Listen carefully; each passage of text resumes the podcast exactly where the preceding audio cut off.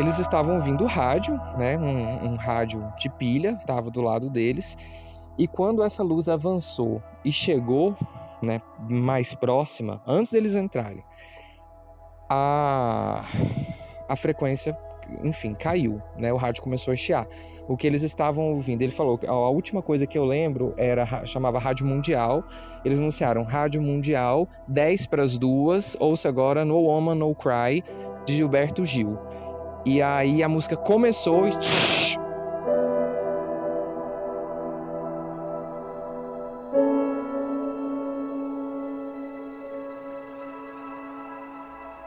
Eles estavam curtindo a natureza em volta da fogueira quando algo surgiu no horizonte. A partir daí, o pavor dá tom a essa história que passou de geração em geração.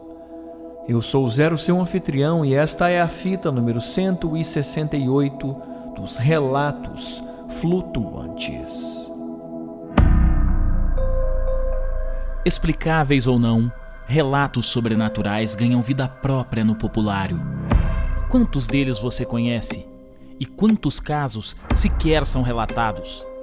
Ajeite seus fones de ouvido e esteja preparado para experimentar um deles agora.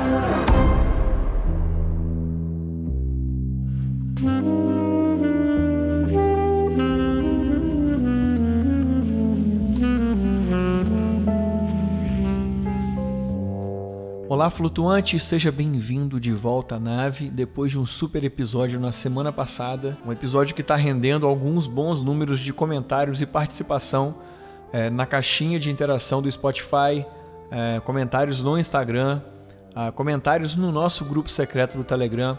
Tá gerando muita conversa, tem muita gente querendo saber aonde que é essa estrada, mas a gente também tem que entender que a posição do participante foi de se manter anônimo.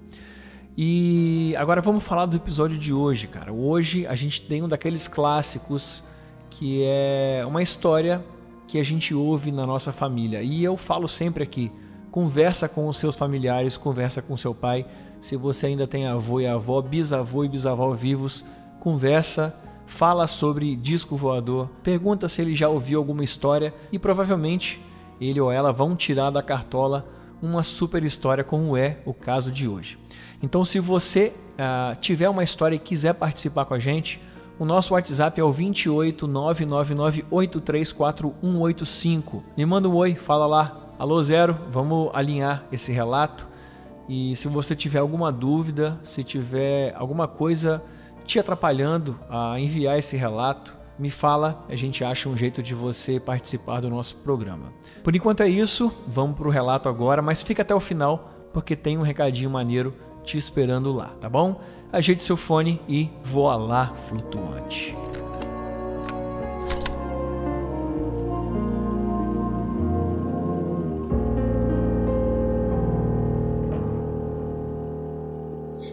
Bom dia, na verdade, boa noite, né?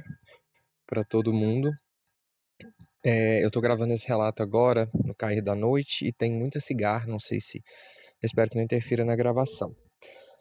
Mas então, essa história que eu vou contar, ela não, não aconteceu comigo.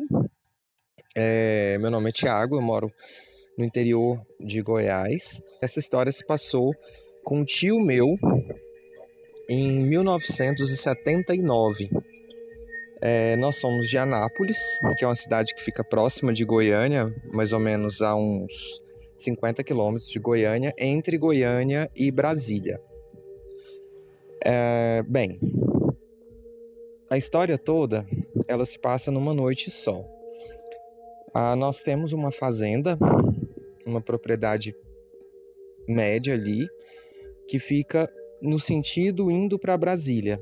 Então ela fica próxima a, na verdade ela fica dentro do município de Abadiânia, não fica exatamente em Anápolis. E, enfim, né, sempre foi, além de, de fazenda, enfim, de ser sustento da família, também era sempre um local de ir passar o final de semana, passar férias e tal. Sempre se fazia isso. E aí, nesse final de semana em questão, que foi em julho de, de 79, meu tio, então com uns 18, 19 anos mais ou menos, foi com mais três amigos.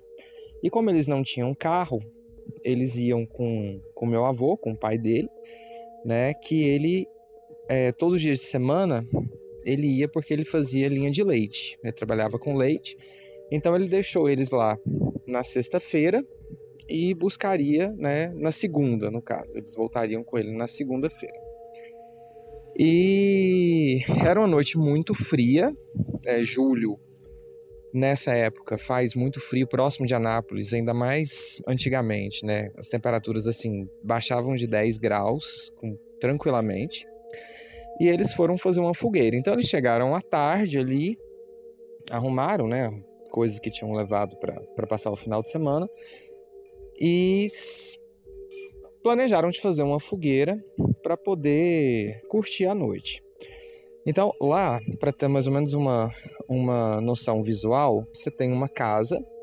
Essa casa tem uma cozinha mais no fundo, com uma janela bem grande. Todas as janelas são janelas de madeira, de tábua mesmo, bem, bem janela de roça.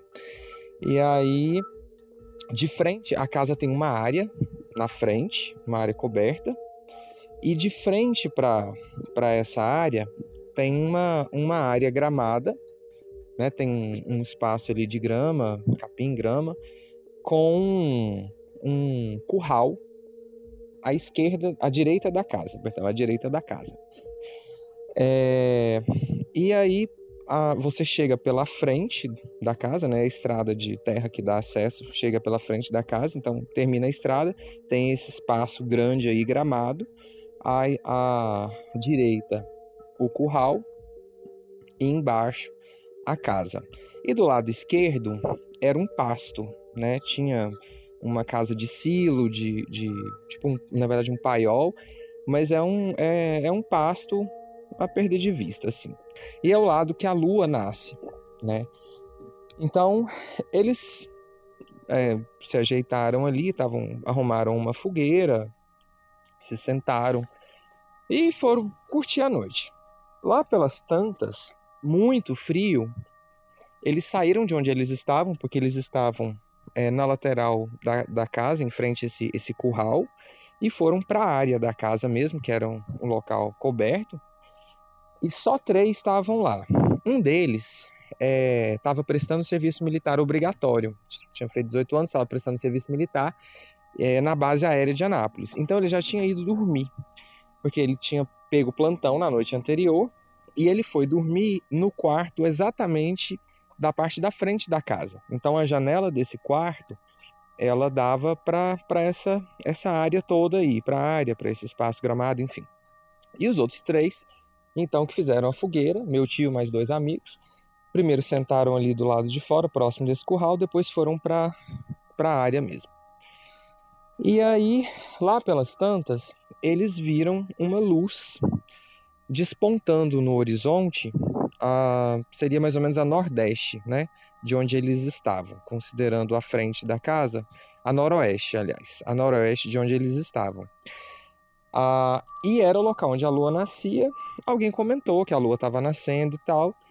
E, assim, eles se tocaram que não era noite de, de lua. Eu até tentei pegar é, registros de, de, das fases da Lua, mas eu não consegui achar registros dessa época, né? Talvez se alguém conseguir achar. Mas enfim, não era noite de lua. Mas eles estavam fazendo outras coisas, estavam conversando, estavam bebendo, não, não, não se tocaram, assim, não deram atenção para isso, para essa luz surgindo. E aí, em questão de poucos minutos, ela avançou. E aí, eles começaram a perceber que se tratavam de, de três. Ele, meu tio fala que são exatamente três triângulos. Era como se fosse um triângulo superior e dois embaixo, como se eles estivessem formando esses três um outro triângulo maior. E esse triângulo veio avançando e eles ficaram assim embasbacados com aquilo ali, estarrecidos com aquilo ali. E avançou a ponto de chegar muito próximo. Era muito grande, ele não tem mais ou menos noção da dimensão, mas ele fala que a luz iluminava tudo, tudo, como se fosse como se fosse um sol mesmo assim, porque dizendo ele que clareou tudo. Dava para ver os bezerros deitados no curral, dava para ver a, a, toda a extensão. E nessa época, a, apesar de já ter energia elétrica, eram aquelas lâmpadas incandescentes muito fraquinhas. Então, não, não, não, se tinha visão de nada à noite, né? O máximo que tinha eram lâmpadas lá fora, mas muito fracas. E eles tiveram uma visão completa ali, mas foi tudo muito rápido. A luz avançou e parou mais ou menos em cima né, desse, desse espaço gramado e eles saíram correndo para dentro de casa. A primeira coisa que eles fizeram foi acordar o, o, o rapaz que estava dormindo, né, que é justamente por ser da base. E ele não acreditou. A luz estava tão forte que parecia um farol de carro parado na frente da janela, né?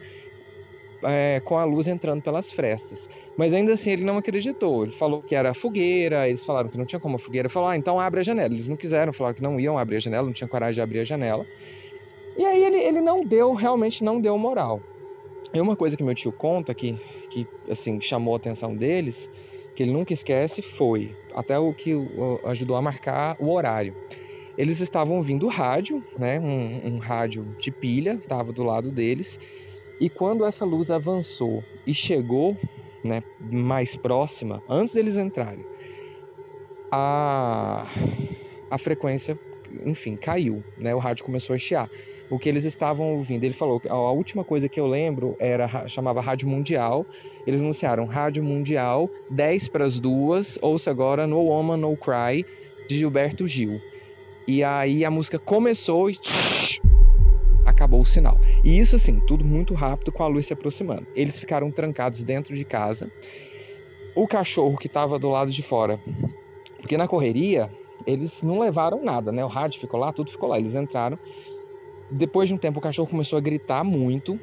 E aí assim, eles ficaram naquela de abre, não abre, não abriram.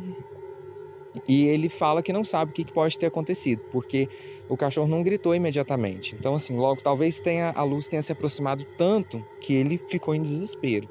Mas por sorte nada aconteceu com o cachorro. Ah, eles não conseguiram acordar, né? Assim, acordaram o amigo deles, mas ele não, não deu moral e eles não tinham coragem de voltar lá para fora, nem que fosse para abrir a porta para deixar o cachorro entrar. E aí ficou todo mundo junto no mesmo quarto até que eles viram que o rádio voltou a funcionar. É, eles não ficaram nesse quarto que esse amigo dele estava, justamente porque esse quarto era logo em frente, né? A janela, sei lá, se quebrasse a janela, seria o primeiro acesso. Eles foram para um quarto no meio da casa. E lá eles não tinham noção da luz, porque a janela não, não dava para frente da casa. Mas aí depois eles ouviram que o rádio voltou a tocar. Aí, com assim, muito medo, eles abriram a porta e o cachorro entrou. A única coisa que eles fizeram foi isso: abriram a porta, o cachorro entrou, fecharam a porta de novo. É, e aí foram dormir, tinham arrumado né, várias camas, mas no final das contas todo mundo dormiu no mesmo quarto ali, muito apavorados. E no outro dia, quando eles acordaram, o que, que eles perceberam? As janelas da parte de trás da casa estavam todas abertas. E para ele isso sempre ficou um mistério, porque a, por uma questão de segurança, a vida inteira, quando chegava a noite, todo mundo fechava as janelas, né? Era quase um ato assim automático. Anoiteceu, ainda mais que não tinha luz em volta e tal, então se ia já e fechava as janelas. E ele não lembra.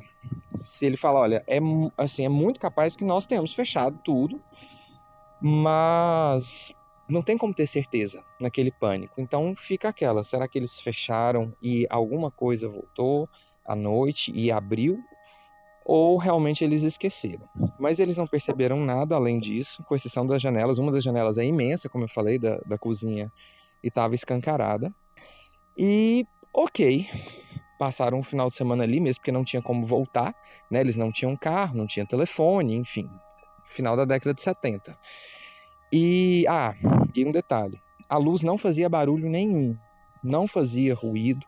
Ele falava que às vezes dava a entender como se fosse um, um chiado, como uma panela de pressão. Mas só, pela dimensão daquilo ali, para ser, sei lá, um helicóptero, por exemplo, da forma como se aproximou, teria muito, muito ruído, teria vento e não tinha absolutamente nada. Eles passaram o restante do final de semana foram embora e, naturalmente, ninguém acreditou na história, com exceção da mãe dele, a minha avó. Por quê? E isso eu, eu lembro de ouvir ela contando. Ela já faleceu, infelizmente, mas ela, ela, quando eu ouvi essa história a primeira vez, foi até da boca dela. Ela falava que nunca tinha visto alguém conseguir arrepiar os pelos é, do corpo por intencionalmente. E aí, quando eles contavam a história, eles ficavam todos arrepiados. Então ela, ela acreditou na história por conta disso, apesar de, de imaginar que poderia ser outra coisa, sei lá. E tá, aí o que aconteceu? No mesmo mês, eles foram para uma festa. A história espalhou, obviamente, entre meu avô tem muitas irmãs, então muitos primos. A história espalhou, todo mundo tem mais ou menos fazenda ali perto. E aí, num aniversário de família de uma dessas irmãs do meu avô, ainda no mesmo mês, dentro de julho, é... eles perguntaram para ele, né? Ele estava lá, perguntaram como é que tinha sido a história, exatamente o que tinha acontecido. E aí, uma das pessoas, um dos convidados, falou que acreditava porque tinha acontecido com ele também. Agora, meu tio não se lembra se foi na mesma noite ou se foi em data próxima. Mas o que aconteceu? Ele, esse, esse senhor também já, já faleceu, enfim. Ele tinha uma fazenda mais ou menos nessa, nessa região, era próximo de Alexânia. Alexânia é outra cidade indo para Brasília. Então você tem é, na sequência Goiânia, Anápolis, Abadiânia, Alexânia, Brasília. Então, próximo de Alexânia, ele estava indo para a fazenda com a esposa e percebeu uma luz, uma formação muito forte. E essa formação se ela acompanhava o carro. E isso eles indo para a fazenda à noite. De quando em quando, ela se aproximava muito do carro e o carro apagava. Aí eles ficavam lá em pânico, esperavam o carro ela afastar, religavam o carro, seguiam. E assim foi, atrasou muito a viagem deles quando ele, ele contou isso, né? E por fim eles ficaram parados ali dentro. Quando chegaram na fazenda mesmo, tinha que descer para abrir uma porteira e ficaram esperando. Eles não tiveram coragem de descer do carro até que por fim a luz foi embora. E esse é o relato. É, depois disso, obviamente, meu tio se interessou muito pelo, por fenômenos ufológicos, né? Mas ele não teve é, outra experiência. É, os dois amigos que viram acreditavam a vida inteira, corroboraram história também. E o que estava dormindo, hoje em dia eles não têm mais contato, mas ele nunca acreditou.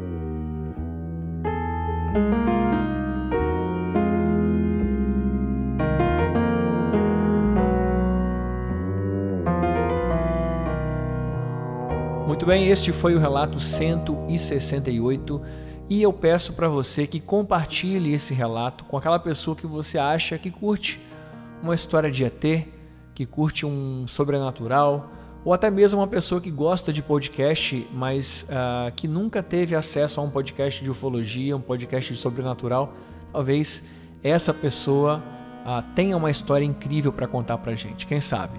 Então clica aqui no botãozinho de compartilhar, copia o link, manda para o WhatsApp, manda no Instagram dele, ou então manda o nosso Instagram, flutuantespodcast, lá tem as capinhas dos episódios, talvez ele fique curioso e venha a, a ser um próximo flutuante junto da gente. Tudo bem? Acompanhe também o nosso Twitter, rflutuantes. E se você ainda não conhece o nosso mapa, você está perdendo, cara. Tem um mapa com todos os pins aonde aconteceram os relatos flutuantes, desde o primeiro até o episódio de hoje. E para acessar ele, você clica aqui na descrição desse episódio o link chamado UFO Maps. Aqui também na descrição tem um link de convite para você fazer parte do nosso grupo secreto. Ali no grupo a gente está sempre conversando sobre os relatos, debatendo sobre as possibilidades. Tem muita gente que manja muito de ufologia lá. E aí sim, agora eu quero chegar no detalhe que é a loja flutuante. A gente está entrando em outubro e outubro é mês de Halloween.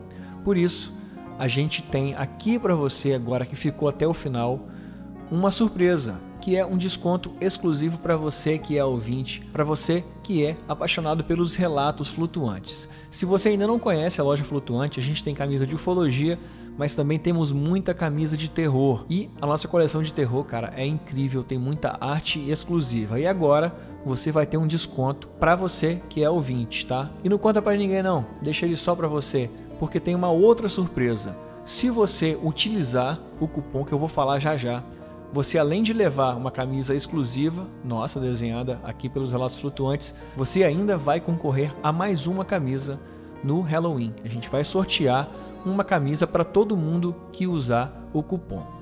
Tá bom? E atenção, você que é apoiador também está concorrendo a uma camisa. Você não precisa nem comprar, só de ser um apoiador você já está concorrendo a uma camisa, a sua escolha dos relatos flutuantes da loja flutuante. E se você fizer uma compra e utilizar o cupom, aí sim você concorre com o cupom e concorre por ser um apoiador. Mas agora chega de papo e vamos falar qual que é o cupom. Pega a sua caneta aí e anota. O cupom é, atenção, sinistro com X. S-I-N-I-X-T-R-O. Não é sinistro com S, é sinistro com X.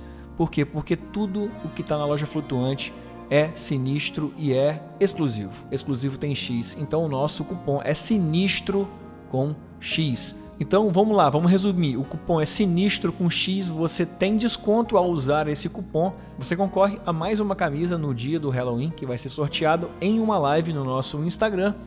E se você for apoiador, você sem fazer nada, só de ser um apoiador, já concorre a uma camisa à sua escolha.